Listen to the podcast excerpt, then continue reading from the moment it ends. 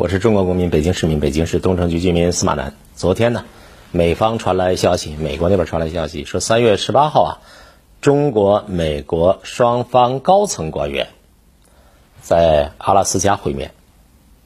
这是个非常重要的消息。消息里面说，杨洁篪、王毅，中方的；美方的布林肯、沙利文。布林肯是接替蓬佩奥的国务卿了，沙利文是国安顾问，说是至少这四位呢，两国外交政策的重要人物啊，要坐下来谈。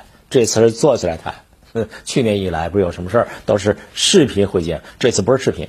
去阿拉斯加，阿拉斯加那地儿冷是吧？冷之后据说那个是不是是不是病毒就不那么活跃？不知道，反正要坐起来面对面。《华尔街日报》透露消息说，美国资深的官员说了，啊，这件事儿呢是这样的，这次呢他们要坐起来谈一些重要问题。第一个议题就是关于新冠疫情啊，第二个议题气候变迁，第三个议题可能是香港问题，第四个议题是台湾问题啊，第五议题是澳大利亚人说，澳大利亚有些东西都过去卖给中国的，现在有点卖不动了，这件事儿呢是不是要讨论一下？等等等等，我猜呀。不排除有美方的高层官员透露这个信息，但是也可能是《华尔街日报》自己猜的。当然不止这几个，肯定都会谈到，对吧？双方关系嘛，这些都是双方关敏感的重大的事情。中美高层的首场对话的时间有点微妙啊。白宫不是刚刚宣布说三月十二号啊，拜登总统要和日本首相菅义伟。和印度的那个 莫迪，澳大利亚的莫里森，啊，这几个四个方面啊，号称是小北约啊，要开会，要我们先嘀咕点事儿。哎，你看，刚说完这事儿，然后呢，隔两天，那中美高层要会晤。准确的说，拜登上台之后啊，要我的观察，我跟隔壁王奶奶有比较一致的看法，就是说，其实拜登没有怎么想好。怎么重置、重新构建美国和中国的关系？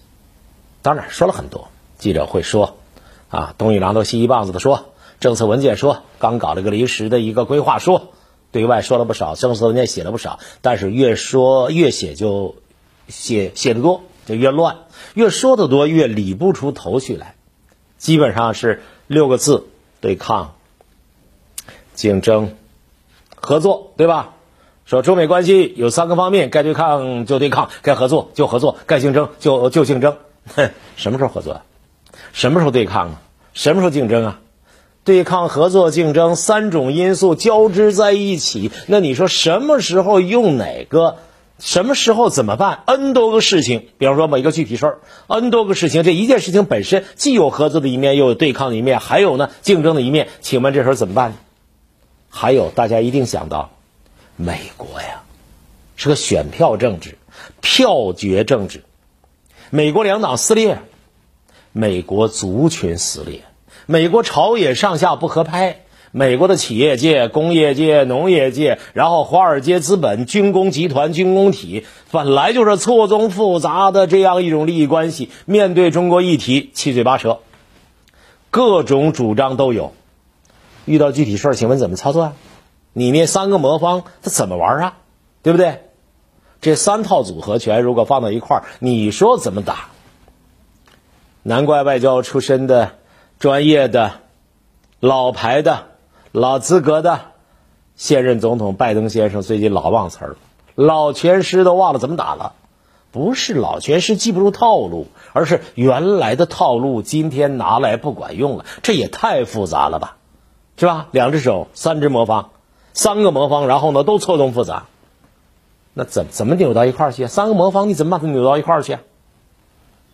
现在让我们想起来，蓬佩奥，蓬佩奥处理事情稍微简单一点，对吧？他简单呀，他反正就冷战，反正就是脱钩，反正就是咬牙切齿，反正就是跟压中国死磕，反正是就打到石器时代拉倒，不行就手榴弹挂弦，就核按钮启动。蓬佩奥是这种路子，那就是个疯子呀，是不是？他只想捞取对中国强硬的政治资本，为二零二四年他心中的那个梦想而努力奋斗。他做个样子，他不是要解决问题。任何要解决问题的都不能这么胡来。所以你看，并蓬佩奥那里下台，一个一个发球，全是恶狠狠、凶巴巴。他只想捞取政治资本，想表现我全中全美国对中国最强硬就是我。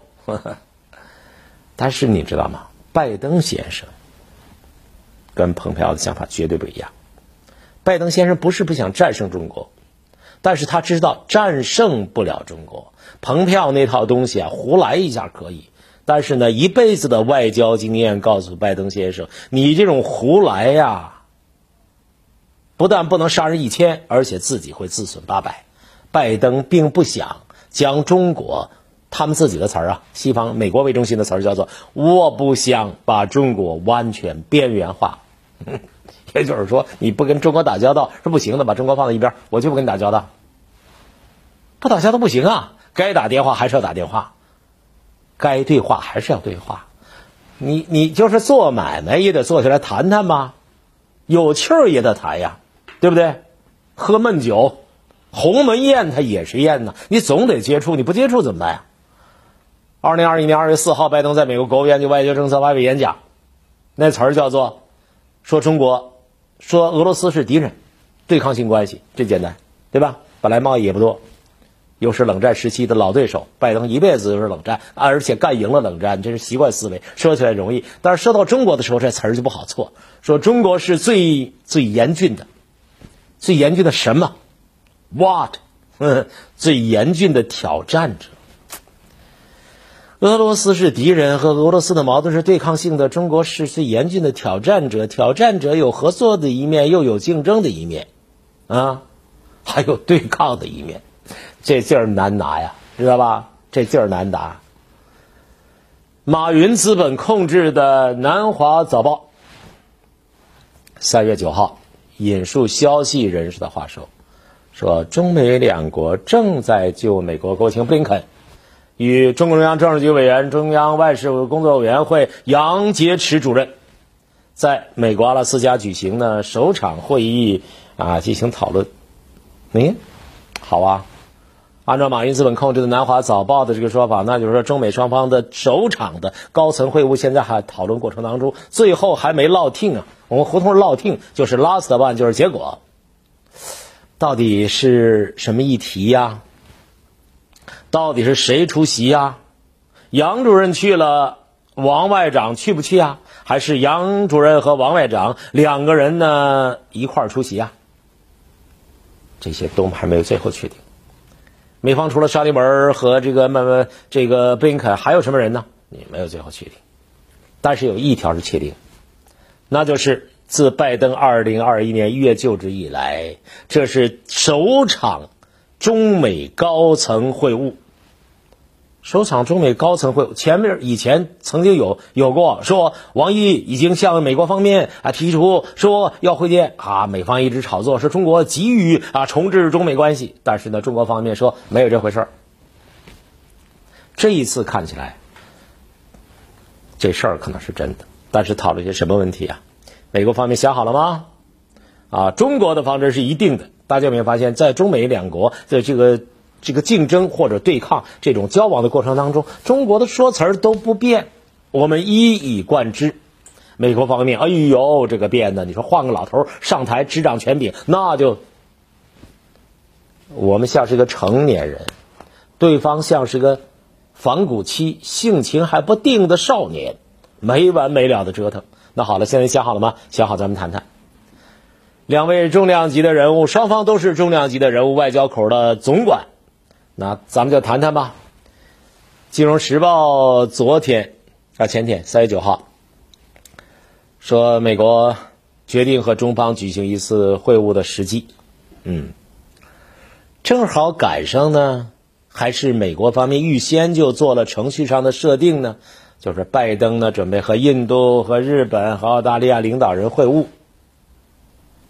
我判断这事儿不会是赶巧了，对吧？肯定是有个设计。这四个国家啊，试图更紧密的合作，合作干嘛？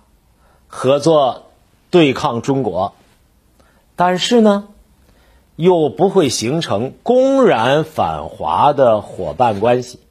全世界媒体都说你们是四个小北四个人的小北约了，你们自己还说我们呢不会形成公然的反华关系。刚商量完怎么对付中国，然后跳头大哥又找中国谈谈，这就是呢现在我们所遇到的情况。呃，美国国务卿布林肯和美国的国防部长奥斯汀准备下周去东京访问啊，去韩国首尔访问。奥斯汀呢还要顺道访问印度。有知情人士说，华盛顿呢要确保他与盟友合作，盟友与美国合作要搞得紧密一点，然后一起对北京采取强硬立场，但同时又不能把这个北京完全的这边缘化。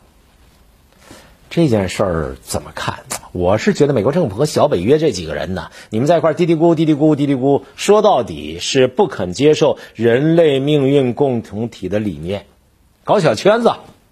搞团团伙伙，冷战思维不解，无非是冷战那时候习惯性的路径依赖，无非是呢更喜欢你死我活，啊，想把中国弄倒又弄不倒，彻底翻脸又得会谈，彻底脱钩又做不到，因为经济你中有我，我中有你，越是说跟中国脱钩，越是往死了买中国东西，那怎么办？那只好把一个其实没那么复杂的事情、简单的事情，给它无比复杂化。实话说，说到这儿的时候，我没有愤怒情绪。作为一个看客，作为一个中国老百姓啊，我就同情美国这个老头。你说八十多了，我现在才六十六，我就经常想着想着人名，你叫叫什么来着？马什么梅？马什么梅？什么梅？就就想不起来了。拜登老爷子思维断片太可以理解了。那。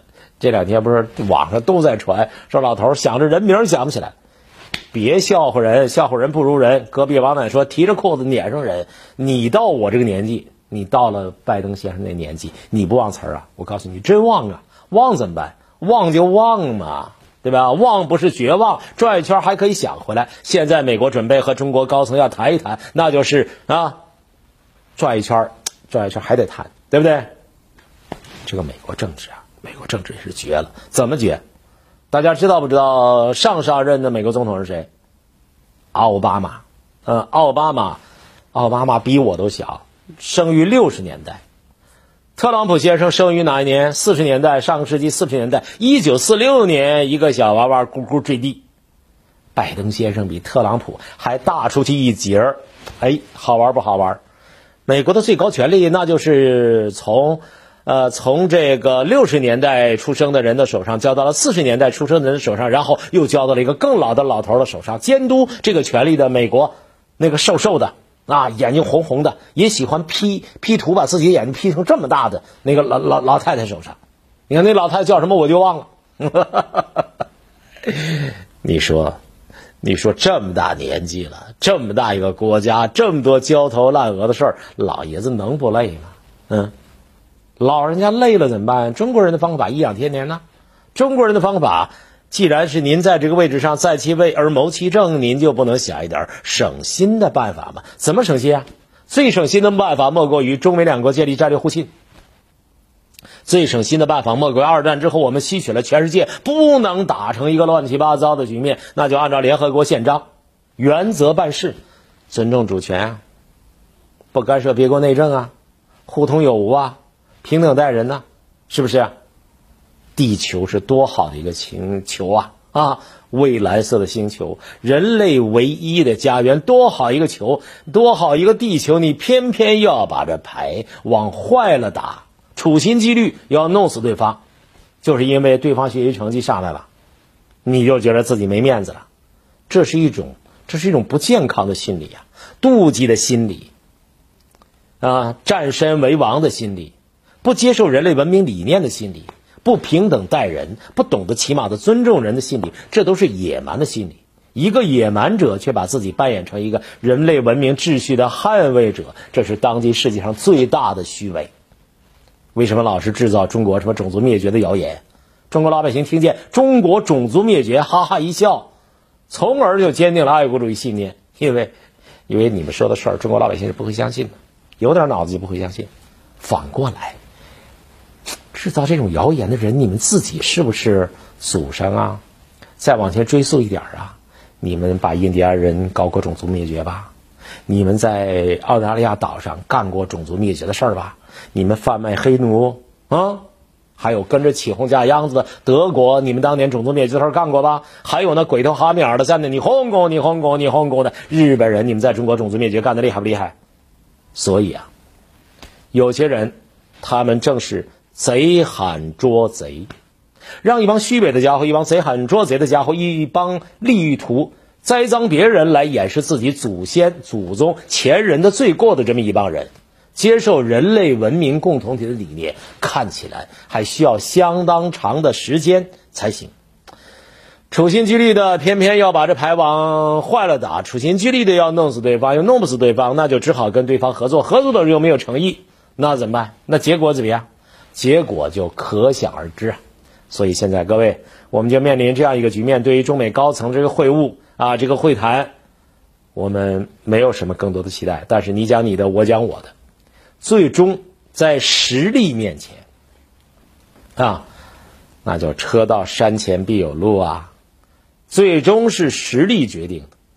所以美国和中国，美国现在他们那三个积木拿在手上玩我们要做有战略忍耐，我们要有战略定力，我们就看着你玩你能，嗯，看着你能，啊，看你能怎么样。好了，本期节目就说到这儿，下期节目再见。